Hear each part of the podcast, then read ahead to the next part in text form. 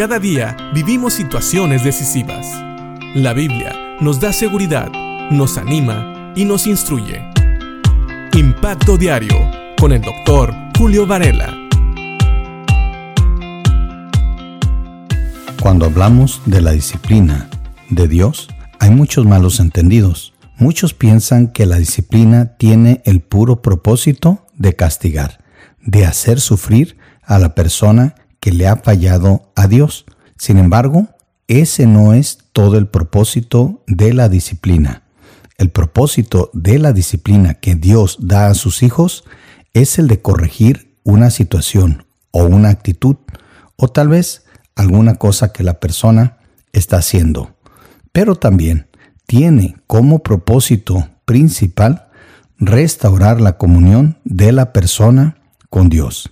Sí, a veces la disciplina puede parecer dura, pero también tenemos que entender que en el proceso de la disciplina, Dios también quebranta nuestros corazones y muchas veces nuestra voluntad. Eso es precisamente lo que le pasó a Jonás. Jonás había endurecido su corazón y trató de huir de Dios y de su voluntad, y se embarcó. Y, ¿sabes? Vino una gran tormenta sobre este barco hasta que los hombres, los marineros, lo echaron al mar, y entonces un gran pez lo tragó. Ahora imagínate estar en el estómago de un pez. Seguramente estaba oscuro.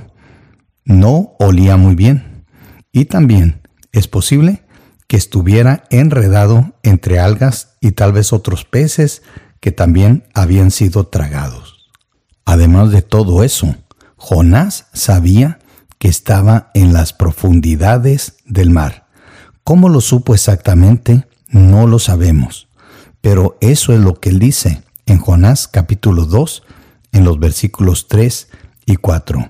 Fíjate bien cómo Jonás expresa su situación y también lo que causó esta disciplina en su vida. Recuerda que este es Jonás hablando con Dios en oración y le dice, me arrojaste a las profundidades del mar y me hundí en el corazón del océano. Las poderosas aguas me envolvieron, tus salvajes y tempestuosas olas me cubrieron. Entonces dije, Oh Señor, me has expulsado de tu presencia. Aún así, volveré a mirar hacia tu santo templo. ¿Sabes? Nosotros todavía no sabemos qué tan profundo es el océano. Si bien se han descubierto partes muy profundas y se sabe más o menos cuánto mide o qué profundidad tienen, se sabe también que hay otros lugares donde todavía el hombre no ha llegado y no sabemos qué tan profundo es. Pero Jonás aquí dice, me arrojaste a las profundidades del mar y me hundí en el corazón del océano. ¿Qué tan profundo estaba Jonás? No lo sabemos, pero sabemos que él sabía que estaba en un pez y que aún si escapara del vientre de ese pez, se iba a encontrar en medio del océano, en el corazón del océano. Imagínate, él dice, las poderosas aguas me envolvieron. Él sabía que aunque saliera del pez, muy posiblemente las profundidades, el peso mismo del agua, iba a acabar con él. Así que entendemos que esta era una situación muy grave y él lo tomaba como una disciplina de parte de Dios donde él aún dice que Dios lo ha expulsado de su presencia. Pero vemos que el resultado de esta disciplina es el hecho de que Jonás, aún sabiendo lo que esto pudiera significar, ahora está dispuesto a mirar a Dios.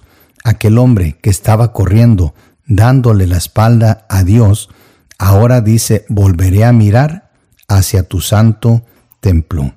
Esta es una expresión que indica que él ahora iba a buscar a Dios. Los judíos que no vivían en Jerusalén, ellos miraban hacia el santo templo, hacia el templo que se había construido para Dios. Y aun cuando no estaban en Jerusalén, aunque vivieran ahí, tenían esta costumbre de siempre voltear hacia el templo era una manera de buscar a Dios, de reconocer la presencia de Dios entre ellos. Así que ahora tenemos a este Jonás, un rebelde, un necio que quiso huir de Dios, diciéndole a Dios que él entiende que lo están disciplinando, pero que ahora está listo para buscar el rostro de Dios.